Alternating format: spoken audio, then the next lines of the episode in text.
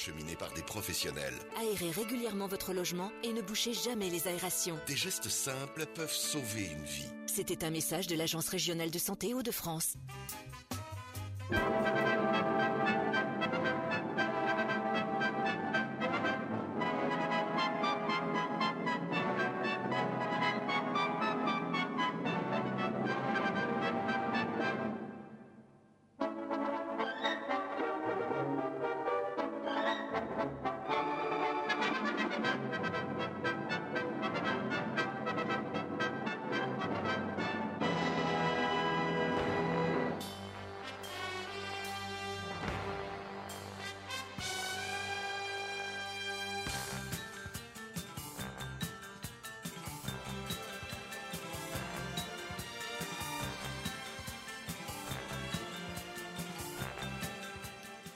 Bonjour à toutes et à tous. Merci de nous faire le plaisir, de nous faire l'amitié de nous retrouver en ce samedi après-midi pour une nouvelle édition de votre magazine consacré au petit écran, le magazine des séries. Christophe Dorndrin au micro.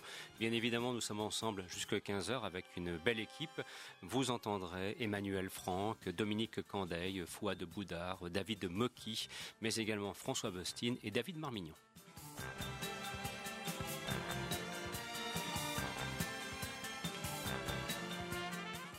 Comme à chaque fois dans le cas de ce programme, ou presque, nous alternerons entre séries actuelles et anciennes afin de vous proposer un panorama euh, éclectique, je l'espère en tout cas, complet, ça me semble difficile en une heure. On essaie en tout cas de vous montrer un petit peu ce qu'il nous semble intéressant de, de vous préciser, de vous indiquer, de vous aiguiller si vous souhaitez prendre du plaisir face à votre petit grand écran, entre guillemets, puisque maintenant les télévisions ont pris des dimensions mammouthesques. Alors par exemple, il sera question de Better Call Saul, parce que ça c'est une série dont on parle beaucoup. Et puis il y a aussi des sorties en DVD. Le Virginien continue son aventure. Alors ça c'est assez extraordinaire parce que maintenant on ouvre avec le Virginien des saisons qu'on n'a jamais vues en France et de saluer l'éditeur Elephant Film qui poursuit avec opiniâtreté un travail admirable. Il y a également euh, parmi les sorties en DVD La Grande Vallée, une série western chez TF1 Vidéo et puis après on rebasculera vers des séries beaucoup plus actuelles jusqu'à 15h. Bref, vous l'aurez compris, on essaiera donc de bel et bien respecter cette alternance. Tout de suite, un extrait de la bande originale de la série télévisée Better Call Saul. On se retrouve dans quelques instants pour ce premier dossier.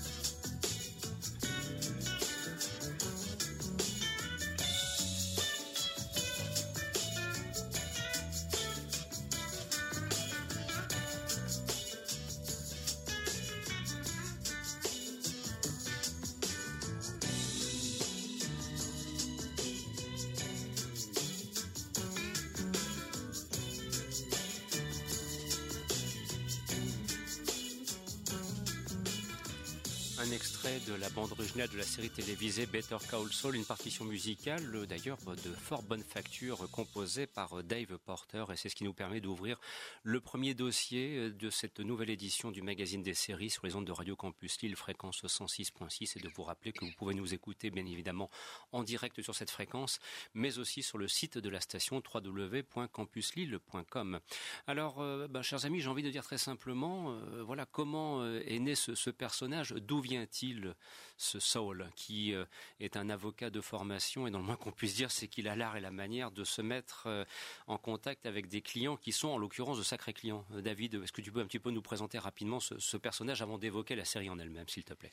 Ouais, ben, c'est Saul Goodman, l'avocat véreux de Breaking Bad, qui a sa série préquelle en fait, hein, qui explique comment il est, passé de, du coup, de Jimmy McGill à Saul Goodman, c'est-à-dire que Jimmy McGill c'est un avocat un peu loser mais qui essaye d'être du bon côté de la barrière. Et Saul Goodman c'est euh, son alter ego maléfique on peut dire hein, qui qui s'en fout complètement, qui va aller euh, faire des raccourcis pour engranger au maximum de l'argent et euh, finalement être un, loser magnifique où il va aller faire vraiment de, des histoires de, défendre les, les, plus bas les plus bas malfrats en fait hein. et c'est lui qui donc qui va être en relation avec Walter White dans Breaking Bad.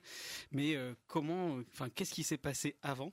Et on a aussi euh, droit aussi à, l'histoire. Donc, euh, qu'est-ce qui s'est passé avant pour Mike qui est l'homme de main du, fameux Gustavo Fring, qui est le grand méchant de Breaking Bad. Et donc c'est assez dingue parce que on arrive en 2015 où on nous dit, euh, enfin déjà c'est la fin de Breaking Bad, donc toi tu ramasses ta mâchoire parce que tu as vu un, des plus grands moments de la, télévision américaine de ces 50 dernières années. Et puis on, Vince Gilligan dit je vais faire un, spin-off sur Saul Goodman. Et tu dis mais qu'est-ce que ça va être ce truc? Ça, va être de la gaudriole? Parce que Saul Goodman c'est quand même un personnage vachement secondaire. C'est lui qui te permettait d'avoir des respirations un peu comiques dans Breaking Bad parce que les dernières saisons de Breaking Bad c'était quand même vachement étouffant. Et euh, tu dis qu'est-ce qu'il va aller nous raconter là? Pour moi, il n'y avait pas du tout d'histoire à raconter. Et là, en fait, ben, je me suis pris une claque dans la gueule parce que Better Call Saul, c'est presque, c'est aussi bien, voire même presque mieux que Breaking Bad parce que c'est juste quelques personnages, une étude de caractère dans un rythme très particulier, une, une écriture hallucinante de finesse. Et chaque épisode, c'est un, coup de pied dans la tronche où on se dit, waouh, comment ils font pour être aussi bons, quoi. Alors, je, passe d'un David à un autre, en l'occurrence Moki. Euh, alors, David, pourquoi tu apprécies cette série euh, Surtout que toi, les séries télévisées, tu, les connais bien pour parfois y participer aussi, euh, je dirais. Hein, voilà, ça fait partie de, tes activités, donc c'est quelque chose que tu, que tu apprécies et que tu connais. Et donc, justement, qu'est-ce qui fait donc le charme de cette série? Pourquoi t'a-t-elle attiré? Pourquoi t'a-t-elle retenu ton attention? Bah, d'abord, moi, je me suis euh, sorti de l'envie de comparer une série à une autre euh, parce que j'avais aussi peur en, faisant ce choix d'être déçu, donc j'y suis allé de manière assez candide. Alors c'est vrai qu'on retrouve euh, en point commun, c'est toujours le Nouveau-Mexique avec ses couleurs chatoyantes, qui contrastent avec les thèmes abordés qui sont extrêmement sombres, puisqu'on parle des relations humaines et aussi enfin, du monde du crime, de la justice. Euh, la grande différence, c'est qu'effectivement, dans Breaking Bad, on était dans un contexte d'une famille américaine moyenne qui est euh, frappée bon, par, le cancer, etc., qui motivait le personnage à se lancer dans le crime. Là, on évoque deux mondes en parallèle, puisqu'en fait, on a vraiment deux histoires qui se croisent de temps en temps, mais finalement, c'est euh, les relations entre Mike et Saul, elles vont se développer bien plus tard. On est vraiment sur la construction de deux personnages qui vont devenir ce qu'ils sont. Et ce qui est intéressant, c'est que pour une fois, on n'a pas des jeunes hommes qui euh, rentrent dans la vie et qui deviennent euh, des super-héros, comme c'est le cas pour Batman, etc. Là, ce sont déjà des hommes mûrs. Euh, Mike, c'est un flic à la retraite. Jimmy McGill, au départ, c'est même pire que c'est même pas un avocat, c'est un, petit, un, petit escroc à la petite semaine qui devient avocat pour ressembler à son frère, pour, pour être presque légal ou meilleur que son frère, qui cherche constamment à se justifier moralement. Euh, ce qui est intéressant aussi, c'est que bon, ceux, les, fans purs et durs de Breaking Bad, certains peuvent être déçus parce qu'on est aussi dans un rythme beaucoup plus euh, lent. C'est-à-dire que parfois on a des séquences qui vraiment traînent où il n'y a aucun dialogue. Parfois on voit euh, Hank et pardon. Jimmy et sa copine Kim qui sont à l'extérieur du bâtiment, qui fument une clope pendant 30 secondes, ils ne se disent pas un mot mais en même temps, c'est justifié parce que tous ces personnages rongent leurs freins. On est avec eux dans l'attente, dans leur envie. Euh, là où dans Breaking Bad, ben, ça allait à 100 à l'heure, euh, on, tapait dans tout et euh, bon, ça, ça, tombait, ça finissait parfois dans des scènes paroxysmiques de massacres, d'explosions. Euh, après, sur. Euh, Quand tu dis des scènes de 30 secondes, c'est vraiment une très courte parce que moi, j'ai en tête une scène où Mike a dans son viseur de fusil, sans trop spoiler, il suit des personnages qui sont à 200-300 mètres de lui. On n'entend rien, il y a Mike, et ça, la scène dure 10 minutes. On voit des fois, on voit l'œil de Mike dans la on, des fois on voit les personnages, on les voit parler entre eux, mais on n'entend rien, il n'y a même pas de musique, il n'y a pas de bon son, il n'y a rien. Tu, je me demandais des fois si j'ai pas coupé le son de, sans, le faire exprès, quoi. Et c'est très lent, ça bouge pratiquement pas. Mais c'est juste avec la réalisation que ça devient passionnant, quoi. Et tu, tu vois, il se passe des choses parce que tu vois les personnages mais même loin, tu narrativement, tu vas prendre une intrigue d'une saison, genre par exemple la dernière saison qui vient d'être diffusée. Mhm. L'intrigue peut être résumée en trois lignes. C'est, euh, mm. ils essaient de construire un, un, labo, lui il essaye de, enfin je vais pas spoiler, etc. Mais en fait, ce que ça raconte derrière, c'est passionnant. Notamment une scène où euh, on a juste un couple qui se lave les dents le matin, et avec juste ça, et, et un effet de montage, tu arrives à voir le couple qui se détériore et les gens qui s'éloignent de plus en plus. Juste avec un couple dans la salle de bain. Donc ça commence au début, ils se font des petites blagues, et puis au fur et à mesure, ils s'éloignent, et juste avec un plan fixe, c'est juste ça. T'as 10 minutes comme ça, et c'est cette série-là, c'est vraiment que des, petites pépites de scènes comme ça qui, te mm. marquent au fer rouge, et tu te dis, la vache, c'est plus fort que la vie, quoi, on peut dire. Oui, c'est une série qui est extrêmement ambitieuse, effectivement, et qui est, qui est dans la lignée de Breaking Bad, puisque derrière, on a toujours Vince Gilligan. C'est la même équipe euh, artistique derrière, c'est la même, euh, le, même, euh, le même auteur. Et donc, Vince Gilligan réussit l'exploit de proposer une série qui est, c'est c'est comme Breaking Bad, mais c'est autre chose. C'est, il a réussi un, vrai, un véritable miracle. Et effectivement, euh, comme, vous en parliez, c'est une série en termes de mise en scène et d'écriture qui est extrêmement ambitieuse, extrêmement ciselée. Elle se permet des respirations comme ça, elle se permet des longs silences. C'est, vraiment, euh, en termes d'écriture, c'est vraiment, c'est, c'est, l'anti 24 heures chrono. C'est, vraiment un chef-d'œuvre. Et euh, là où c'est intéressant, c'est un en plus, la série s'ouvre par un flash forward, puisque on sait ce qui est devenu euh, Saul après Breaking Bad, puisqu'à la fin de Breaking Bad, effectivement, il, paye quelqu'un pour changer de vie.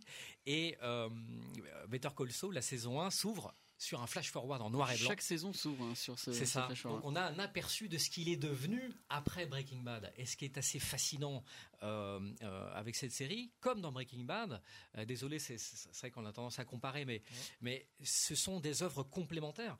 C'est une étude de caractère sur la, sur la chimie. C'est-à-dire que comment un être, à un moment donné, se transforme, évolue, et qui, par ses choix, choisit le raccourci et au final choisit euh, le, mal. Hein. C'est comment un être qui, qui a toutes les cartes en main pour réussir et pour prétendre à une vie euh, agréable et une vie euh, en tout cas exemplaire, à un moment donné bifurque et choisit une route le chemin de traverse. C'est un prologue en fait. Et c'est aussi des personnages qui, qui, qui décident de ne pas accepter la moralité, qui décident de de mm. pas accepter euh, bah, un chemin justement tout tracé et qui se disent non, moi je veux faire ce que j'ai envie de faire, j'ai pas envie de me faire dicter par mon entourage, par mon frère ou par ma copine.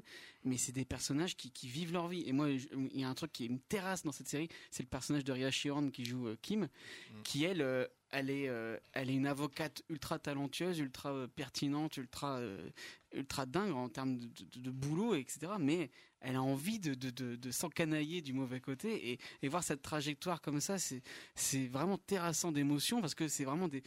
Tous les acteurs sont au cordeau, ils jouent de façon. Enfin, c'est hallucinant à voir. Et en plus, enfin, l'écriture suit derrière. Et même des fois, enfin, moi je me retrouve devant ma télé à me dire Mais, mais t'es con, pourquoi tu réagis comme ça Les personnages sont tellement là, tellement vivants que, que tu réagis au truc. Et pareil, des fois, le sens inverse. L'écriture est tellement poussée que là, je suis là et pourquoi il réagit comme ça? Je comprends pas ce qui se passe. Pourquoi? Et en fait, après, tu repenses à l'épisode et tu te dis, c'est extrêmement clair, c'est limpide, c'est pour ça et c'est enfin c'est du Shakespeare. C'est ça, c'est sérieusement. Hein. C'est une écriture et une réalisation hallucinante. Je sais même pas comment on peut faire pour bien expliquer ce truc parce que c'est à voir pour le croire. David, s'il te plaît. Ouais, je vais rebondir sur. Enfin, je suis entre vous deux, c'est que je suis pas aussi convaincu que cette série soit aussi manichéenne, qu'il y ait le choix du mal et du bien. Au contraire, il y a un questionnement permanent mm. sur ses valeurs. Euh, d'autant plus fort qu'on est dans, un cadre du côté de Jim McGill, Saul Goodman, des avocats, de la défense du droit. Et dans le cas de Mike, du monde du crime, et dans les deux cas, la question se pose, qu'est-ce que le bien et le mal? Il y a cette séquence où Mike, par exemple, accompagne un, geek qui va vendre des, pilules, et à un moment, il lui dit, mais vous êtes un gangster. Le type dit, mais, mais non, mais je suis pas une mauvaise personne, je, suis, paye mes impôts et tout. Oui, mais vous avez, vous avez enfreint la loi, maintenant vous êtes un gangster. Je dis pas que vous êtes bon ou mauvais, vous êtes un gangster, c'est tout. Et du côté de, de Saul Goodman, il y a toujours ces questions. Il défend ceux qui sont indéfendables, toute la stratégie qu'il opère pour, pour sortir Yule de la prison et Mm. d'une peine lourde de prison, qui est juste son garde du corps. Et pourtant, il va se sortir, mais les doigts du cul, quelque chose de phénoménal pour un individu que Ça- personne ne défendrait. Et ça donne des scènes hallucinantes de longueur où justement il, il y a tout un stratagème, etc. Et donc Et- du coup c'est assez rigolo à voir. Et sur le rapport shakespearien, il y a quelque chose moi qui m'a marqué, c'est que quand on regarde tous les personnages en dehors des protagonistes, on sait pour avoir vu Breaking Bad que tous ces personnages sont morts. Alors, je vous rappelle que nous, que nous évoquons pardon, la série Better Call Saul dans le cadre du magazine des séries sur Radio Campus Lille. On n'a pas encore l'occasion d'entendre et Emmanuel et François, donc je souhaiterais bien sûr, bien évidemment, hein, c'est mon rôle hein, de, de faire, de faire la distribution euh, en- en- entre les différents protagonistes de cette émission, parce que voilà, on a un casting très riche, à l'image d'ailleurs de la série. Euh, Emmanuel, un, un regard s'il te plaît sur la série Better Call Saul et ensuite on écoutera François avec grand plaisir. Oui, non, moi ce que je voulais dire surtout, c'est que ce qui est vraiment savoureux dans cette série, c'est qu'on retrouve des personnages euh, qu'on a bien aimés dans Breaking Bad. Je pense notamment à Et à et à, euh, à- à- son nom échappe. le- euh, oui, Mike évidemment. Voilà, c'est ça qui est ici euh, agent de parking. Et alors, euh, ce qui, qui est vraiment prodigieux dans cette série, c'est qu'on retrouve vraiment la même ambiance que dans Breaking Bad, mais en même temps, euh, c'est différent parce que euh, on a de nouveaux personnages et euh, les- les- on, voit vraiment le cheminement euh, intérieur de, de, de Saul, enfin de Jimmy qui deviendra Saul Goodman. D'ailleurs, à ce sujet-là, j'ai j'ai trouvé une anecdote qu'en fait c'était un pseudonyme qui était choisi parce qu'en en anglais ça sonne comme It's All Good Man. C'est comme un bon, si c'était un, ch- un chouette type, un bon type quoi. Alors que c'est pas du tout le cas, c'est un escroc, on l'a dit. Et, euh, et donc il y a aussi il y a plein plein de petites références comme ça euh, à Breaking Bad parce qu'il faut savoir que donc la série a lieu six ans avant Breaking Bad, comme l'avait déjà euh, dit Fouad dans un post sur Facebook. Ce n'est pas un spin-off mais un préquel, donc qui se passe avant Breaking Bad. Et alors Saul est apparu dans le huitième épisode de la saison 2 et quand le premier épisode de Better Call Saul a été diffusé aux États-Unis, il a été diffusé le 8 du 2 2015. Voilà, des choses comme ça. Et ce qui est formidable aussi, c'est que AMC, donc qui euh, euh, diffuse la série aux États-Unis, qui diffuse aussi Walking Dead, Mad Men en leur temps, ça a renouvelé la série pour une deuxième saison sept mois avant que le pilote soit diffusé. Et alors, essayez de voir cette série en Blu-ray parce que elle est tournée en 4K digital alors que Breaking Bad l'était tournée en 35 mm. Je suis un peu mal à l'aise parce que moi j'ai un peu eu du mal avec Breaking Bad, justement par rapport à cette euh, réalisation qui est un peu, comme tu disais tout à l'heure, pesante. C'est vrai que au niveau des acteurs, j'ai trouvé ça magique, mais justement, je trouve qu'il y a des, des lenteurs quelquefois qui m'ont, qui m'ont pas fait accrocher jusqu'au bout. J'ai réussi à regarder plusieurs saisons. Better Call Saul, on, retrouve exactement euh, plus ou moins la même, euh, la réalisation, les, mêmes couleurs, la, la même rythmique. Peut-être pas au début, euh, lorsqu'on introduit le, personnage pour voir d'où il vient et comment il va justement arriver dans, dans, dans ce métier d'avocat. Voilà, je, je vois que tout le monde adore et, je, et je comprends parce que c'est Non, fait. Tu as raison, opinion, moment. Et c'est vrai qu'il y a certains épisodes où on se dit où est-ce qu'ils veulent en venir. C'est faux. Mais faut- c'est justement, au final, euh, t'as- un rythme, c'est un rythme un petit peu. euh, c'est euh, C'est une série qui se donne pas facilement. Quoi. Il faut, voilà, il c'est faut, ça, exactement. euh, se laisser apprivoiser par elle. Il Mais il y en a qui peuvent effectivement décrocher. hein. Alors qu'est-ce qu'on peut dire au, moins sur cette, série? Là, on en est à la quatrième saison et on, sent qu'on s'approche tout doucement de Breaking Bad. Mais il me semble que la prochaine saison est la dernière. hein. Non, il Alors, a pas du Gilligan tout. a dit 6. Ils risquent de Six. dé- Six. ils Ouais, vont d'accord. dépasser le nombre d'épisodes que- qu'a eu Breaking Bad. Et on espère, ou en tout cas, il y a quelques rumeurs comme quoi certains acteurs pourraient faire un peu la transition dans Better Call Saul. Donc, à voir, ça peut être très intéressant. Oui, c'est Ron évident, Paul, hein. Moi, je euh, pense Jesse que- Pinkman a dit que les négociations avec Gilligan pour faire une apparition dans la série euh, étaient tombées au point mort. En tout cas, donc on n'aura pas tout personnages cas, de Breaking en tout cas, ils Bad. vont on espère les principaux, ils vont rechercher des personnages de troisième voire quatrième plan de Breaking Bad Oui, pour oui. les remettre dans Better Call Saul. Donc, une c'est même- question que je me pose, c'est au niveau de l'écriture, justement, est-ce qu'ils avaient planifié à l'avance le nombre de saisons et toute cette écriture? Parce que quand tu vois la, la- la richesse des. Alors, euh, je sais pas comment on dit en français, les backstories des Mm. personnages, est-ce qu'ils ont tout imaginé à l'avance et au moment de la création de Breaking Bad ou pas Ils se sont pas dit, tiens, on va faire une série, puis oh, ça, la première marche, on va vite. C'est pas possible d'avoir inventé tout ça, tout ce matériel. Si, visiblement. Euh, ils travaillent en équipe. oui. hein. C'est Ouais. un pool de, c'est un pool de scénaristes Ouais, puis que- qui bossent en, en- en C'est groupe. impressionnant. Breaking Bad euh, avait failli être arrêté. hein. C'est une série qui, est- qui a frôlé l'annulation, je crois, euh, au- durant la première saison, il me semble. Et euh, c'est d'ailleurs ce, ce qui nous a valu cet excellent épisode euh, en huis clos, euh, réalisé par Ryan Johnson, parce qu'il n'y avait plus de pognon en fait. Euh, D'où cet épisode. Et euh, vu le succès, ils ont euh, poursuivi. Alors que Better Call Saul est une série qui, qui, est, qui est initiée dans, dans le dans, le confort quelque part. C'est-à-dire que c'est un Vince Gilligan est, déjà auréolé de, de son. J'ai vraiment du mal à imaginer quand, quand, ils ont introduit le personnage de Better Call de, de Saul dans Breaking Bad, il n'y avait pas déjà toute cette histoire déjà. Et je, je saurais pas, je sais pas, mais je, pense que est tellement Dans le confort, je dirais pas tant que ça parce qu'on est aux États-Unis, on n'est pas en Europe, mm. et euh, donc une série doit fonctionner dès la première saison. Là, on peut quand même féliciter le, la réussite de, de, Better Call Saul sur quatre saisons. Il y a plein d'autres, enfin spin-off ou prequel, peu importe comment on les appelle, qui euh, au bout d'une saison, deux saisons, ben voilà, on, ferme les vannes et puis c'est fini. Là, on a, on a déjà l'annonce pour une cinquième saison, peut-être une sixième c'est qu'ils ont réussi à maintenir la pression, à, avoir une exigence d'eux-mêmes pour produire quelque chose de qualité. C'est une série du câble, hein, donc ils ont quand même le temps de laisser les personnages s'installer. MC vois, est hmm. câblé, hein, c'est pas tu vois ABC, CBS, donc ça, ils sont pas euh, soumis par les contraintes euh, publicitaires. Et d'ailleurs, je ne sais pas si vous avez entendu récemment, les, producteurs de, Breaking Bad ont été engagés par Apple pour fournir du contenu parce qu'ils veulent maintenant euh, concurrencer Amazon et Netflix. Il n'y a pas de contrainte publicitaire, mais il y a quand même une exigence du public. oui, absolument. Oui, il faut que les abonnés accrochent une réception, bah, tout à fait. Ce serait fini, quoi. Après, quand tu vois que AMC, ils, continuent, ils, ont toujours pas fait couper la vave avec, avec Bad, euh, non, à Walking, Dead, euh, ah, ils peuvent continuer Better Call Saul. Par exemple. Alors, euh, puisque vous évoquez aussi euh, des séries qui s'arrêtent, je pense que peut-être dans le, la dernière ligne droite de l'émission, dans l'espèce de pêle-mêle qu'on évoquera dans, dans, le, dans le dernier gros quart d'heure, on pourra peut-être aussi évoquer quelques séries qui viennent de disparaître, parce qu'il y a aussi quelques dégâts, notamment dans les séries entre guillemets super-héros euh, chez Marvel. Voilà, ça, on, on a appris des suppressions. ils ont mal. Oui, oui, oui, effectivement, certains disent que ce n'est pas surtout pour le pire un mal. Alors, sur ce, donc, je voudrais faire une petite transition vers cette fois donc des séries plus anciennes, et notamment une que je voudrais évoquer tout de suite, on en a déjà parlé à plusieurs reprises. C'est la série Western le Virginien. Alors, il ne s'agit pas ici de, refaire l'historique de cette série, ce serait euh, complètement ridicule. On a déjà l'occasion de le faire euh, jadis.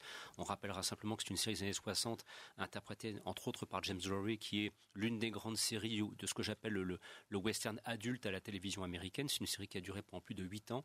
Et c'est vrai que lorsqu'on avait appris il y a plusieurs années que les fans de films s'apprêtaient enfin à éditer cette série, qui en plus de ça euh, a été tournée en 35 mm cinéma, donc la qualité qualité d'image est absolument exceptionnelle. On se disait déjà bravo, bah parce que sur euh, l'ensemble des, presque des neuf saisons, si on ajoute une, ultime saison des années 70, il y avait qu'une cinquantaine d'épisodes qui avaient été doublés en français. Donc on se disait, mais il y a quand même un gros problème, c'est que vous éditez une série en France où il va y avoir une alternance entre épisodes en VF et puis épisodes obligatoirement en version originale sous-titrée français. C'est déjà pas mal. Et il s'avère que Elephant Film a édité les six premières saisons dans leur intégralité. Alors on se disait, bon, bon ils vont s'arrêter là que nenni. Voilà maintenant qu'ils attaquent la saison 7. Mais alors là, pour le coup, sachez, chers amis, euh, parce qu'il y en a qui disent Oh, j'aime pas la VOSTF, mais enfin, on peut pas faire autrement. On n'a jamais vu les épisodes en France. Et euh, éditer une série avec des coffrets où cette fois il n'y a que de la VOSTF, euh, cherchez-moi actuellement le nombre d'éditeurs qui ont entre guillemets les coronesses pour, pour assumer ce genre d'opération. Ils sont pas très nombreux, hein. il y en a pas beaucoup, il y en a même que quelques-uns, et en l'occurrence, Elephant Film donc poursuit ce travail sur le Virginien. Donc le premier volet de la saison 7 est disponible dès maintenant, et ça va poursuivre comme ça la saison 8, la saison 9. Bref, on va pouvoir découvrir enfin, pour nous qui ne l'avons jamais vu entre guillemets en France, on, l'a vu à travers des éditions euh, provenant des États-Unis. Enfin, on pouvoir profiter de, ces coffrets. Donc euh, le tout dernier ici, le premier volet de la, de la saison 7 vient de sortir ici le 24 octobre. Emmanuel. Est-ce que tu as eu des informations d'éléphant concernant l'éventuelle sortie de Men from Shiloh donc qui est la dernière saison où Lee Majors rejoint le casting bah après avoir arrêté la Grande Vallée. Voilà, ça sera justement là, parce que là pour l'instant avec les saisons 7 et 8, on, a, on a effectivement le casting d'origine, mais avec la saison 9, il y a un nouveau casting, un nouveau générique avec une un thème signé Ennio Morricone d'ailleurs qui est assez étonnant, c'est une des rares incursions d'Ennio Morricone pour le petit écran. Enfin voilà, donc euh, ça, fait partie vraiment des, des enfin, vraiment c'est on se dit formidable, je veux dire quel coup magistral que d'oser faire ça. Espérons que le public suivra car l'exigence en matière de DVD, parfois on entend, enfin on peut lire des commentaires sur Facebook, on a leur dire mais attendez, vous vous rendez pas compte de, l'investissement que ça représente? C'est colossal que de doubler une série, ça coûte énormément d'argent. Donc soutenez aussi, hein, et le sous-titrage, oui. Donc soutenez Elephant Film vraiment dans leur démarche. Dominique et François. Simon, parce que le Virginien, quand j'étais petit, j'ai vu, pour moi c'était déjà, c'était c'était une espèce de super héros. Il y avait son côté, enfin, il a une espèce de costume noir, quoi. Mm. Et puis surtout, on ne sait jamais son nom. Mm. Vous pouvez regarder toutes les ans, il n'a pas, il n'a même pas. C'est le principe du roman d'origine. nom et de prénom, ce personnage. C'est presque un des premiers super-héros. À sa façon. Je reviens sur la VOSTF. est-ce qu'il n'y a pas une démocratisation maintenant un peu de ce, format? Puisque en France, on est quand même assez en retard si on regarde d'autres pays comme la Hollande. J'ai du mal à y croire. Tout est hein. en VO. Sous-titré néerlandais. Oui, mais, et euh, ça Mais c'est parce que, mais, c'est parce que François, ils font ça depuis très longtemps. moi, ça, mais ça fait très très longtemps. d'autres langues, en Hollande, tout Maintenant, on a des séries, Belgique, on a des séries qui viennent des États-Unis. Des gens veulent avoir la priorité sur le visionnage d'épisodes, donc n'ont pas le choix que d'avoir mhm. de la VO souvent. Quand tu dis dans la cour de récré que tu regardes la série en VO, tu passes plus pour un, pour un crâneur, quoi. Mm. presque... Oui, mais il y a encore beaucoup de gens qui te regardent un petit peu curieusement. Et tu vois, tu citais par exemple les, Pays-Bas ou bien la télévision belge flamande. Moi, je me souviens d'avoir découvert Star Trek bien avant la diffusion française, par le biais d'épisodes de Star Trek qui étaient diffusés en anglais sous-titrés en néerlandais. Mm. Euh, c'était les années 74-75. il y avait l'homme de l'Atlantide et l'âge de cristal aussi. Non, les, euh, Moi, je rêverais avoir la télévision qui nous mette la possibilité de regarder en VO, ce qui est mais tu quasiment sur la TNT. Attends, maintenant on a du US plus 24. tu peux passer par tout ce qui est replay, machin. Tu peux, tu peux faire des avec ta TNT, tu peux changer en mettre en VO, en Franchement, Maintenant, on est quand même plus confortable par rapport à il y a 10 ans où tu avais des épisodes hein, recadrés. Avant, c'était recadré, censuré, euh, diffusé dans le désordre. Je trouve que maintenant, quand même, ils font un effort surhumain par rapport à ce qu'ils faisaient avant. Il ne faut pas non plus complètement cracher sur le doublage parce qu'on ah non, on a ça en France. Ça nous a permis euh, de découvrir des séries qu'on n'aurait jamais vues en France. Et on peut prendre le cas inverse. Tu parlais de retard. Tu prends les États-Unis par exemple. C'est impossible de diffuser, quasiment impossible de diffuser à grande échelle un produit en version originale aux États-Unis. Mmh. Ce qui fait que beaucoup de films pourraient être diffusés vont être ils vont faire des remakes ou ils vont. Il n'y a, pas de doublage aux États-Unis, ils connaissent pas. Alors voilà donc pour un premier acte sur les séries télévisées vintage qui poursuivent leur édition euh, en DVD. Et puis on a eu aussi après, on a appris cette bonne nouvelle qui concerne ceci.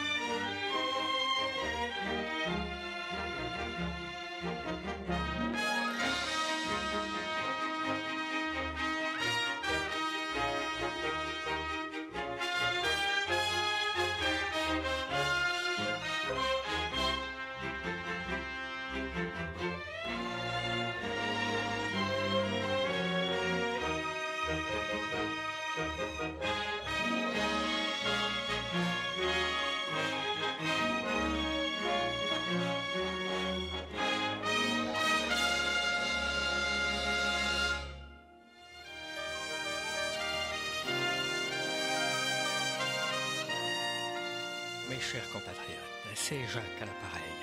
Je profite de l'occasion pour vous conseiller vivement le magazine des séries. Le magazine des séries, c'est chambé, c'est de la balle. Moi qui ai beaucoup de temps en ce moment, et quand maman n'est plus là à la maison, pour savoir qu'est-ce qu'il faut regarder, eh bien j'écoute le magazine des séries. Vive la République et vive le magazine des séries. J'ai un peu craqué, mais ça me semblait tellement naturel que d'enchaîner avec ce jingle par rapport au thème qu'on vient d'entendre, parce que musicalement, voilà, il y, a une cohérence d'ensemble que voilà, ça, ça, a tout de suite fait tilt. Il y a une actrice hein, aussi. Oui, merci ah, Fouad. tu vois, ça, ça nous a bien. Quel acteur, quel talent. Et voilà, donc c'est une invitation à écouter ah, l'émission que, dont, dont, vous profitez maintenant. Alors, il y a quelques secondes, et on va donc prendre quelques instants pour en parler. Vous avez entendu une partition musicale composée par George Dunning pour une série western qui s'appelle La Grande Vallée.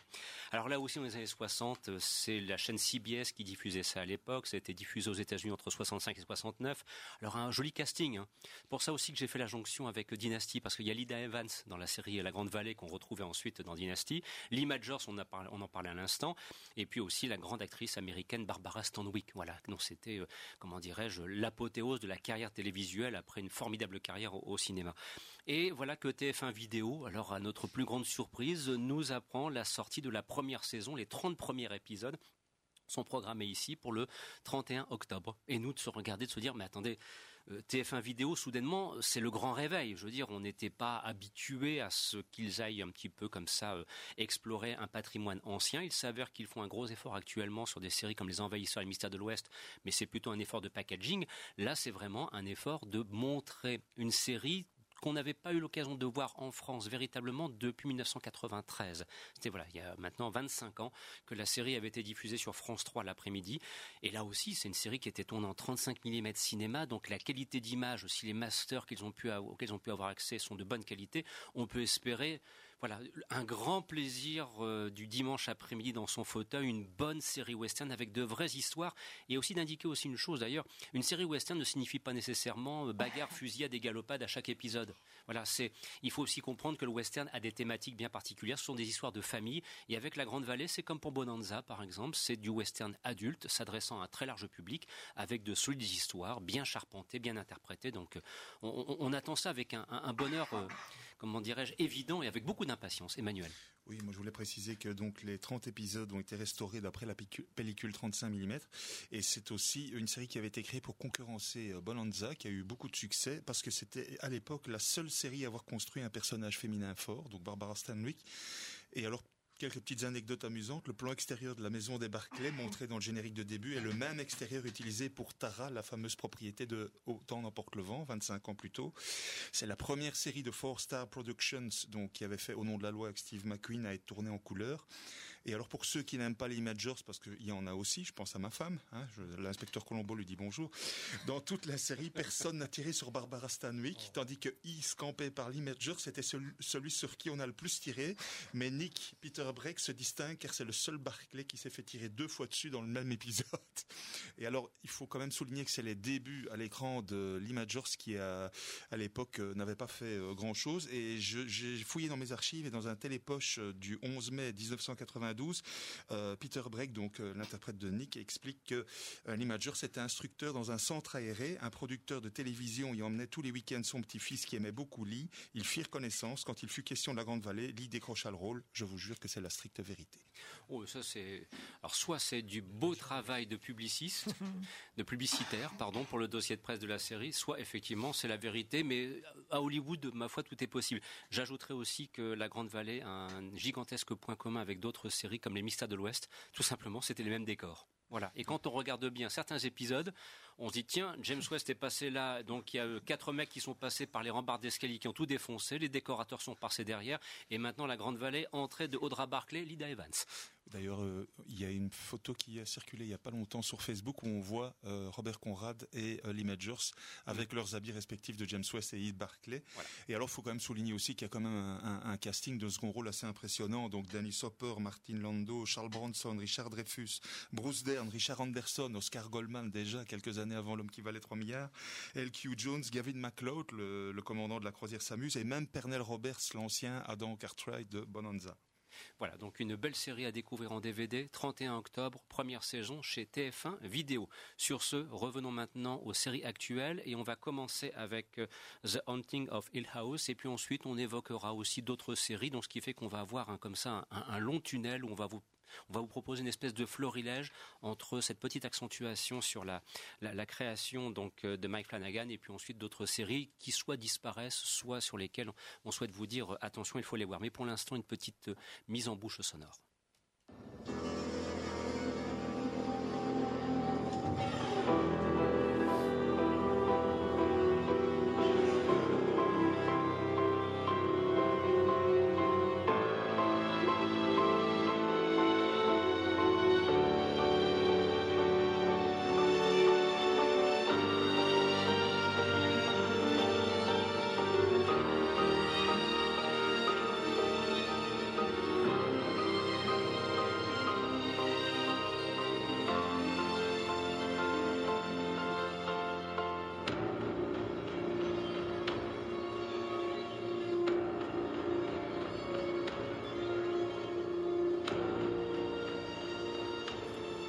Partition composée notamment par The Newton Brothers pour cette série, donc qui est une création de Mike Flanagan, donc euh, que l'on découvre maintenant depuis euh, quelques temps et qui commence là aussi à avoir euh, sa e-réputation qui s'est très largement établie. Et, aussi de constater une chose, on retrouve au casting Timothy Hutton, un très très bon comédien. Voilà, j'ai un vague souvenir comme ça d'un film qui s'appelait Le jeu du faucon, avec c'était réalisé par John Schlesinger dans les années 80. Enfin voilà, c'est un comédien qui a son, son bon petit parcours et qu'on apprécie et qu'on retrouve. Alors Alors, euh, David, à l'ouverture, s'il te plaît, pour la présentation de la série, un petit peu comme tu l'as fait précédemment pour euh, Better Call Saul. Et puis ensuite, c'est parti pour un grand tour de piste et chacun d'intervenir à propos de cette série pour qui l'a vu, bien évidemment. S'il te plaît. Eh ben, c'est la série parfaite pour Halloween. C'est une, histoire de maison hantée, euh, produite et diffusée sur Netflix, 10 épisodes d'environ 50 minutes. Et pour une fois, pour une série Netflix, c'est juste la, longueur qu'il faut. Et vraiment, c'est parfait. J'ai trouvé ça parfait. C'est sublime, c'est magnifique. Tu flippes autant que tu chiales. C'est euh, un mélange entre. Euh, c'est comme si Six Feet Under, euh, il rajoutait des petits des petits fantômes dedans. c'est un mélange entre Six Feet et, et Sixième Sens. Et donc ça sonde autant les, le mal-être de toute une famille de, cinq enfants et, leurs parents, et en même temps ça te flanque la trouille comme pas possible avec des fantômes cachés dans tous les coins. D'ailleurs c'est assez rigolo de voir euh, les commentaires après chaque épisode parce que tout le monde a, décelé des fantômes, des fantômes cachés dans le décor que toi t'avais pas vu parce que t'es trop concentré, parce que t'as les, les yeux pleins de larmes et le froc un peu mouillé. Donc du coup c'est une série franchement, euh, c'est mon coup de cœur du moment. C'est, j'ai enchaîné les. c'est grâce à Fouad qui m'a dit il faut absolument regarder ça, c'est sublime. On a enchaîné ça euh, euh, en trois jours, les dix épisodes. C'est hallucinant, encore une fois, de finesse d'écriture en termes de réalisation. Il y a des plans séquences de dingue, et notamment l'épisode 6 où ça doit être juste 3-4 plans séquences de 20 minutes où tu fais et tous les acteurs donnent la prestation de leur vie en termes d'acting et tu te dis mais comment c'est possible d'avoir tourné ça en plan séquence? Et euh, L'histoire, c'est un crescendo. Ça commence vraiment tout doucement, euh, où tu te dis, ah, c'est bon, c'est une histoire de, de, maison hantée. Hein, euh, c'est pas ultra original non plus. Et puis, au fur et à mesure, t'as un attachement au personnage, t'as l'intrigue qui grandit, qui grandit, qui grandit. Et puis alors, enfin tous les personnages sont attachants et alors il y a des trucs de dingue enfin les acteurs sont tous hallucinants et ils ont donc il y a deux générations d'acteurs qui jouent le même rôle à 20 ans d'intervalle Enfin moi, le, je sais pas, le, petit gamin qui est blond à, lunettes, qui va finir. Thomas, Non, Luc, qui va finir complètement junkie et drogué. Moi, ce petit gamin, j'ai envie de l'emmener chez moi, de l'adopter, de lui faire des câlins. Il était tellement mignon. Et puis tu sais qu'il va euh. finir, qu'il va finir. Non, non, moi c'est maintenant c'est plus bon, junkie dans Breaking Bad. Et donc du coup, euh, c'est Julian Hilliard qui joue le rôle. Et donc du coup, enfin c'est ils ont en plus ils ont une ressemblance physique euh, assez hallucinante entre chaque acteur. C'est vraiment chouette. Et alors, vraiment, enfin c'est sublime. Tu j'ai là j'ai terminé juste hier soir. Il était passé minuit, il est volé fermé dans l'ambiance de la maison et avec juste le, le, babyphone qui faisait des petits bruits à côté. Mais vraiment, c'était une ambiance de dingue et tu finis en larmes, même pour le pauvre petit personnage secondaire qui va t'apporter une petite touche supplémentaire à l'intrigue et toi tu fais, tu as le cœur brisé pour eux. C'est hallucinant. François. Je vois que David en tremble encore hein, d'ailleurs. Ah ouais non mais ça m'a ça m'a bouleversé comme ça. Je fais une petite parenthèse parce qu'on a écouté le générique j'ai l'impression que c'est une copie, un copier-coller de Westworld, du générique de Westworld. J'ai l'impression que c'est la même musique. Même visuellement, on dirait, ah, on dirait un peu le générique de Daredevil. C'est vrai, c'est vrai. Il y a aussi euh, la série sur la reine d'Angleterre là. Euh, The Crown. The Crown. Je me demande si c'est pas la même société qui a fait euh, ces différentes séries parce que vous avez Black Sails, Westworld, où c'est toujours des personnages un peu ivoirés comme mmh. ça. Et, ce qui est flippant aussi dans ce générique, ce sont ces personnages vraiment dont qui se décomposent quoi. Mmh. Déjà dans le générique, le ton est donné. Donc The Hunting of Hill House c'est adapté d'un livre de 1959 de Shirley Jackson. Et d'ailleurs, dans la série, à un moment, on voit que justement qu'il sort ce livre de la bibliothèque et qui le montre. Et ce qui est marrant, c'est que on, a cette histoire d'horreur avec cette maison, cette famille, où on va d'ailleurs chaque épisode va plus ou moins se concentrer sur un personnage, mais ce qui est terrifiant là-dedans et ce qui est vraiment intéressant, c'est où on va avoir un décalage par rapport au, au temps. Euh, on va avoir des fantômes du passé qui vont éventuellement rencontrer des fantômes du futur et on commence à se retrouver à la, fin de la saison. Bien sûr, on découvre de plus en plus d'éléments au fur, et à mesure qu'on arrive, mais c'est très prenant à, ce niveau-là. On, comprend très rarement ce qui se passe puisqu'on va avoir l'information plus tard. Mais ce décalage, de temps entre le futur, le passé, le présent est et, assez original. C'est ça qui m'a plu, ouais, moins plu dans la série. de re-regarder la série, je l'ai vu en jeu, de la re-regarder, de voir mm. les, premiers épisodes en sachant ce qui se mm. passe. Ça doit être assez intéressant comme expérience. Et, du, coup, euh, parce qu'il mêle plusieurs temporalités, le, en formellement, la, série est, brillamment réalisée. Il y a un très gros travail de montage qui, pour se faire coïncider les époques, ce qui fait qu'à aucun moment on ne perd de vue les personnages et leurs évolutions.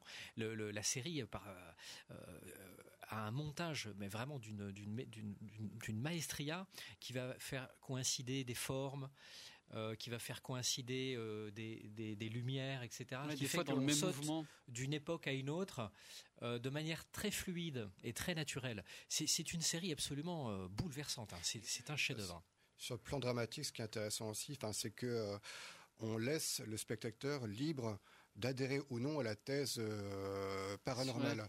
Parce qu'au départ, on est quand même sur une histoire qui est simple, qui est un drame familial avec euh, la mort de la mère, de la femme, enfin de, son de l'épouse, qui disloque complètement une famille. Et tous les membres se dispersent aux quatre coins du, pays. Et euh, Dieu sait que les États-Unis sont un grand pays et qui vont se retrouver parce que voilà des événements se reproduisent, les ramènent est-ce que ce sont réellement des phénomènes paranormaux? Est-ce que ce sont les traumas qui arrivent à leur paroxysme? On laisse le spectateur faire son choix jusqu'à la fin où justement on finit par le déstabiliser, le, le, chambouler. Et je trouve que ça c'est euh, c'est ce qui fait que qu'on soit fan ou non de ce genre de film, on va adhérer à cette série, à cette, à cette histoire. Il y a juste le final qui part un petit peu dans le grandiloquent au tout début du premier du dernier épisode, mais après on revient quand même dans, dans les sentiments. Et On peut enlever le côté maison hantée. En fait, la série fonctionne. Ouais, c'est Six Feet Under. C'est ça qui est, qui est mm. fort, c'est que la maison hantée, euh, ces fantômes ne sont qu'un arrière-plan ne sont qu'en fait euh, une, manière de faire ressortir les traumas de cette famille, puisque vraiment le cœur de cette série, c'est cette famille.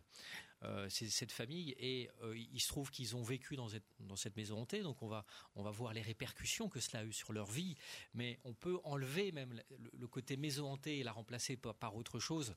C'est, ça fonctionnerait presque aussi bien. Et, euh, on est loin, loin euh, du remake de Yann Debon. Antise. Antise. Oui, ce que j'allais y venir. Hein, euh, comment dirais-je le, titre aurait pu être Antise, et dans mm. ce cas-là, on se serait souvenu de ce film réalisé par ah Yann Debon avec Liam Neeson qui était parfois une hantise à voir parce que c'était vraiment pas très bon. Là, pour le coup, euh, ouais, ouais, bon, c'était voilà, c'était, enfin, ça, ça s'est regardé, mais vraiment du, bout des yeux. Là, euh, David, tu soulignais la, cohérence, comme d'autres, de, de, la, de la réalisation. Les dix épisodes ont été réalisés par Mike Flanagan. Donc, il y a pas, on fait pas appel à des réalisateurs différents qui se mettent dans un moule gouverné par les producteurs. C'est vraiment sa création euh, de, de, de, de, point en point. Euh, Emmanuel, peut-être éventuellement. Je juste David. Il y a justement une filiation avec le, le, film original The Haunting de 1963 de Robert Wise, vu que le docteur Montague est campé par Russ Tamblyn dans la série qui, jouait dans le film original. Exactement. Sur le plan scénographique aussi, on peut enfin noter des, des ressemblances flagrantes entre la maison de Hill House et le manoir de euh, Antise avec le, entre autres le grand escalier en colimaçon, des choses comme ça. Enfin, je voulais réagir aussi sur ce que disait David, euh, parce que justement par rapport, on laisse le spectateur choisir euh, euh, s'il croit ou non au paranormal. Moi, j'ai plus vécu la série par rapport donc aux fantômes, aux monstres et tout ça, en se demandant est-ce qu'ils existent vraiment ou sont-ils des représentations de leur peur intérieure, mm. donc une forme d'allégorie. Mm. Et ça, je trouvais ça intéressant. C'était assez bien fait dans le film. Maintenant je déplore que comme dans d'autres séries Netflix, euh, vers le milieu, ça, ça devient un peu mou. Là, les épisodes 6 et 7, là où ils sont enfermés dans le funérarium et puis ils sont, ça part en, scène hystérique. Bon, on peut comprendre qu'il y a un malaise dans cette famille.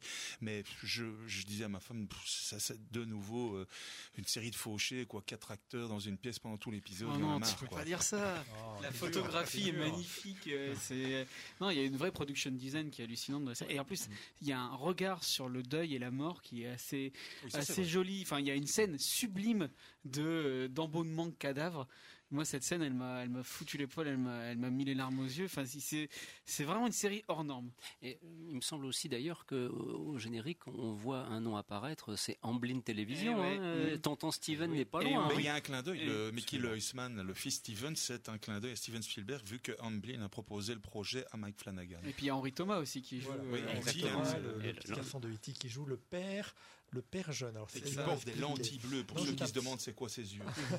J'étais voir. Mike Flanagan, bon, enfin, c'est pas son coup d'essai. Euh, déjà, il est né à Salem, le garçon, donc il, il est un petit il baigne dedans. Effectivement, tu regardes sa filmographie, il a fait des films comme Ninja, comme Stephen King. il est spécialisé, il est même presque obsédé, hanté, on va dire, pour faire un jeu de mots par les films de, de fantômes, quoi. C'est lui qui a fait Ouija? Ouais. C'est le même mec qui a fait cette. Dans lequel jouait déjà Henry Thomas. Henry Thomas jouait déjà dans Ouija en plus. C'est le premier Ouija, c'était une Et belle merde. Celle qui joue Tio dans la série, c'est la femme de Mike Flanagan dans la vie. Oui, c'est sa compagne.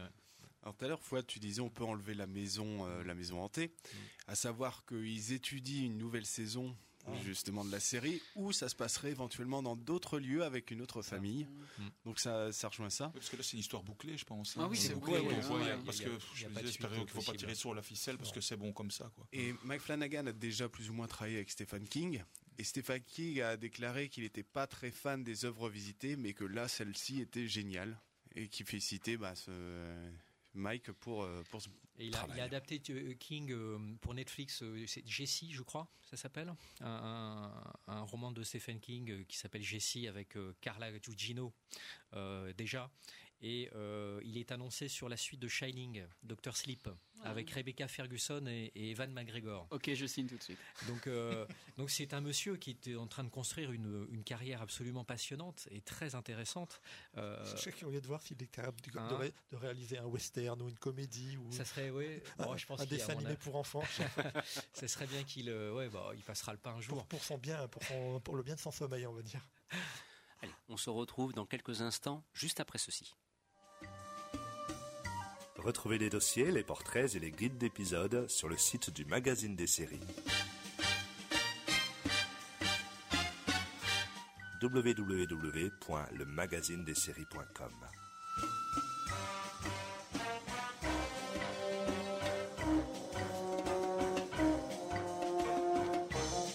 Vous êtes à l'écoute du magazine des séries sur Radio Campus, fréquence 106,6.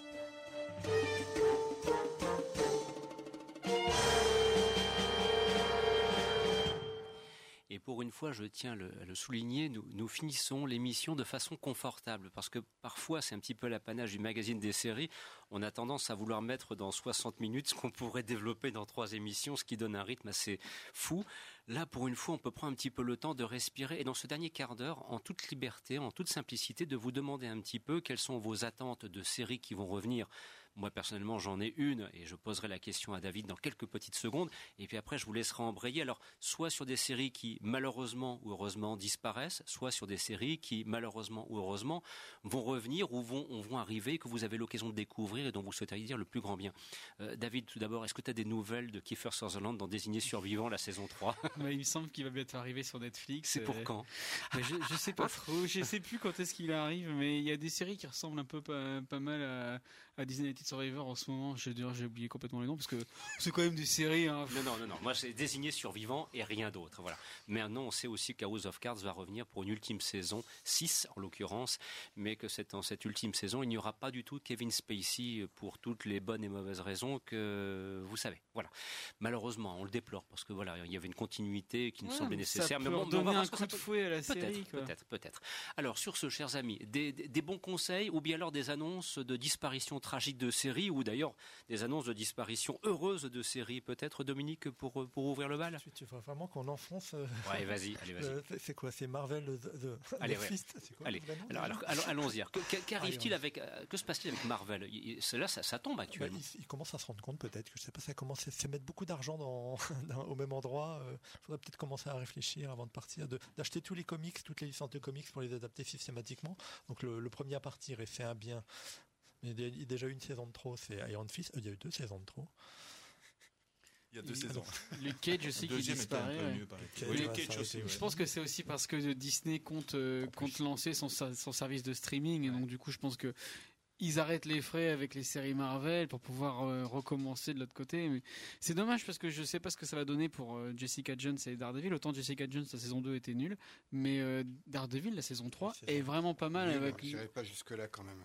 Il y a déjà une saison 3 de Daredevil Ouais, ouais, elle vient, c'est- elle vient d'être lancée dans l'anonymat le plus total Ah sur Netflix. ça fait quelques et pourtant, c'est plutôt, c'est plutôt chouette avec Parce que encore la 2 des, était pas terrible, Ouais. avec le Punisher. là. avec encore des, des combats dans des couloirs en plan séquence. C'est vrai qu'on a un regard très masculin sur la thèse. Que je prends Je- Jessica Jones par exemple. Ah non, mais moi j'avais adoré la saison une des- 1. oui, c'est une des rares séries que ma, ma- femme euh, euh, apprécie. Et y a euh, deux elle a préféré la deuxième saison à Ah la première saison. Ouais, c'est marrant parce que moi j'avais vraiment adoré la saison 1 ordinaire. et la saison 2 j'ai trouvé ça bah, en- en- exactement dans le même dans le même corps dans la même corde des séries Marvel Netflix euh, tirer la corde, euh, faire en 13 épisodes d'une heure ce que tu aurais pu faire en 5 épisodes. Oui, c'est ce que euh, disait Dominique, hein, c'est un petit peu dommage parce qu'on sent qu'il n'y a pas une vision. en fait, au départ, ils, Mm. ils, ont un peu écrit comme ça la petite semaine et on a l'impression qu'il n'y a pas une, une, une vision sur bah, une les, grande les saga, showrunners, ils changent voilà, euh, quoi. suivant les saisons, puis- donc après c'est un petit peu Il y a un peu un compliqué. côté euh. cheap aussi dans Ah, les combats, bah, les oui, effets ouais. spéciaux, c'est un peu. Sauf Daredevil, ça, ils étaient top, ça il faut Mm. avouer. Alors d'autres suggestions, a- peut-être cette fois de séries qu'il faut découvrir. euh, Si on, si on quitte les actes de décès, euh, My évoquons les actes de MC. Alors, dites-moi un petit peu. J'ai listé quelques séries, ce qu'on appelle des, des reboots, des séries. Donc on a eu droit, on a eu droit à euh, Magnum, à excellent. Dallas, on a eu, on a eu droit à MacGyver qui continue sur sa troisième saison, on ne sait pas trop pourquoi. On annonce le retour de, de alors Charmed est relancé aussi au grand. Mais ça, je comprends pas. C'était déjà nul et cheap à l'époque. Euh, oui, mais Pourquoi là- il recommence et Les maintenant fans de l'époque n'aiment pas la nouvelle Parce que ça MacGyver, ça marche et tout. Et du coup, comme Charmed, comme Charmed est reparti, ils vont relancer Sabrina la sorcière. Là. Ouais, ça y est, c'est lancé depuis hier sur. Netflix. Mais euh, en termes de production design, ça a l'air un petit. Ça, a l'air très sombre. hein. ça a l'air très sombre, rien à voir avec le, chat en polystyrène qui a, parle. il y a Buffy qui a annoncé aussi. hein. Mais voilà, Buffy, ça enfin, ça sert à rien. Buffy, c'est déjà génial comme c'est. C'est un, Ouais. c'est un, un Ah oui. témoignage d'une époque. Pourquoi tu un recommencer hein, Buffy ça, c'est- Mais parce que euh, il y a une nouvelle génération qui est arrivée. Mais regardez, ne regardez Ah, Buffy Qui c'est qui a allumé David Oh, mais ça 20 ans. m'énerve C'est la même chose pour justement, Magnum, hein, mais ça, justement, excuse-moi, là il y a peut-être aussi un souci. Euh, Enfin, m- moi personnellement, c'est ce que je ressens parfois en regardant actuellement des épisodes de X-Files. C'est que ça a été tourné d'une certaine façon et quand ça passe à la télévision, je ne sais pas pourquoi, je trouve que le rendu visuel n'est pas aussi extraordinaire que le souvenir que j'en avais à l'époque. Ah oui, mais c'est surtout les premières saisons d'X-Files. où Voilà. C'est vraiment une façon de raconter des histoires qui a complètement changé.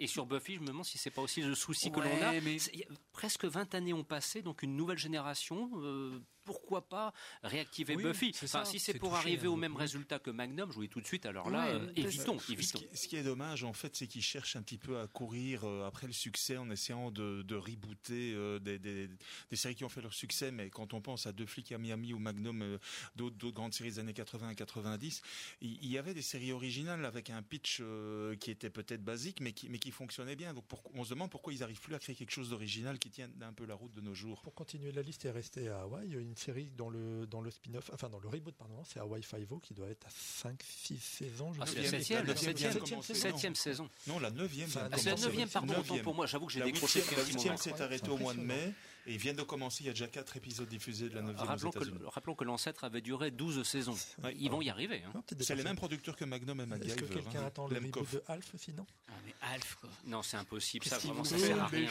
quoi. Et alors, un petit truc que j'ai trouvé hier, vous avez parlé de euh, euh, Predator la semaine dernière, le film, donc réalisé par euh, Shane Black et Fred Decker. Déjà, quand les potes s'appellent Black et Decker, bon, c'est pas, grave. Et ils, vont, ils travaillent sur l'adaptation de Chapeau melon et Beau de cuir. Ça sera- que ça Chapeau sera pas chapeau. melon. Mais chapeau Espérons que ça melon sera pas chapeau Par de Black, con, hein. pourquoi pas Ils annoncent, ils annoncent que ça sera, il faut oublier ce qui avait déjà été fait, ça sera vraiment la version Emma Peel, etc., à l'anglaise, en Angleterre, etc. Donc, ils, Allez, on va. sont Pourquoi pas motivés. Je Pourquoi pense pas au film si on Ça avait eu Emma que le Thompson. film mais euh, de Jérémia Chechik. Oui, c'est de vrai, sinistre mémoire. Bon. Enfin voilà, c'est pour vous dire qu'allez, on, on- on va Bon, dire Ralph pourquoi pas. Mais enfin, j'ai chapeau en botte de cuir. Il y a des gens qui écoutent le magazine des séries et je salue Denis Chauvet. Si on lui dit ça, il va, il va s'évanouir. Quoi. Je veux dire, là, il va, il va dire c'est pas possible. On n'a pas le droit de toucher à ce qui est pour lui comme pour d'autres et je le comprends. Le, le, le saint des saints. hein. Moi, si on m'annonçait un remake des Mystères de l'Ouest, j'aurais aussi beaucoup de mal. Bah, il y a D'ailleurs, déjà la- eu le film, donc c'est déjà oui, ça. Oui, déjà il y a eu le film, ce qui Qui fut largement suffisant comme insulte. Euh, et de toute façon, la preuve c'est que ça s'est jamais fait, c'est que peut-être que c'est infaisable. Je me demande si un, un reboot de Chapeau en botte de cuir, c'est quelque chose qui est faisable. Voilà. Tel- pas- tellement l'identité de la série d'origine est, est profonde. Voilà. Au pire, ils François. peuvent faire comme ils ont fait avec Friends. Ils ont fait un remake en film, mais qui était en fait une, une fausse pub. On pourrait faire ça pour toutes les séries qu'on n'a pas envie Oui, de ou les rebooter. séries qui deviennent des films comme Sex and the Ah, City. je pense qu'il ne faut pas non plus sous-estimer euh, la, la capacité des Anglais à faire ce genre de projet. Quand on prend par exemple l'une des plus vieilles séries, euh, Doctor Who, qui Ouais, date les années c'est vrai. 60, qu'ils ont réussi, qui réussissent à tenir en Ah oui, ils changent à chaque fois le des casting Ouais. du personnage principal. Tout le monde adhère, il n'y a aucun souci, et ça fonctionne depuis 50 ans. quoi. Alors, il y a aussi des sorties en DVD que l'on peut signaler, parce que notamment une qui va beaucoup nous occuper. hein.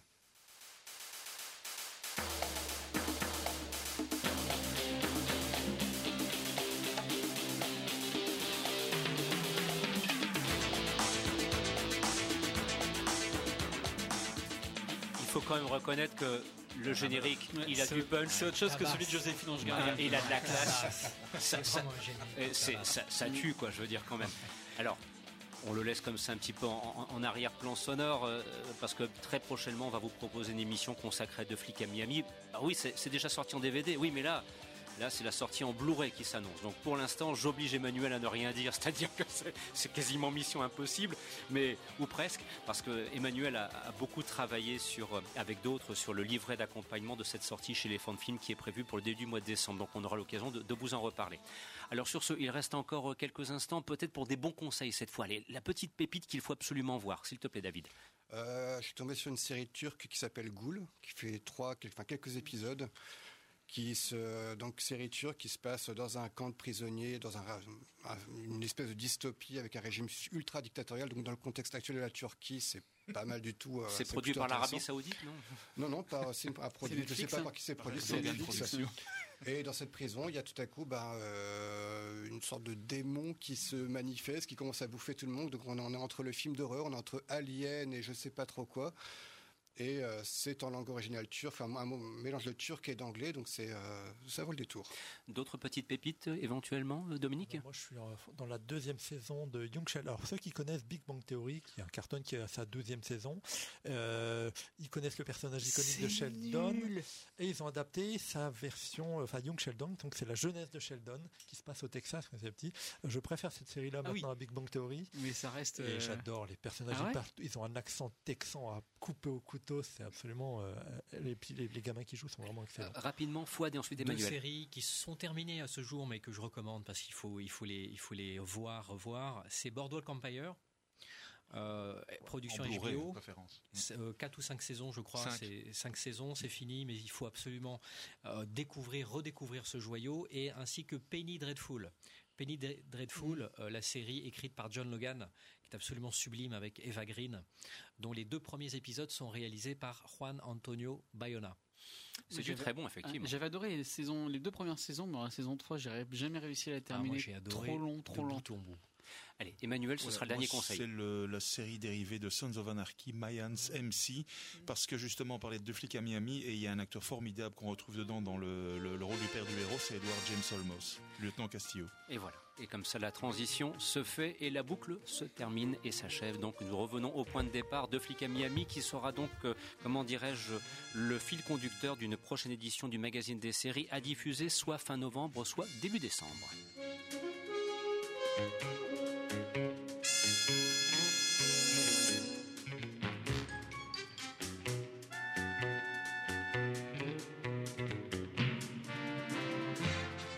Vous écoutiez le magazine des séries, une émission produite par le site internet le quotidien du cinéma.com. Christophe Dornin vous accompagnant ce samedi après-midi avec la participation d'Emmanuel Franck, Dominique Candeil, Fouad Boudard, David Moki, François Vostine et David Marmignon. Dans quelques instants, suite des programmes sur notre station.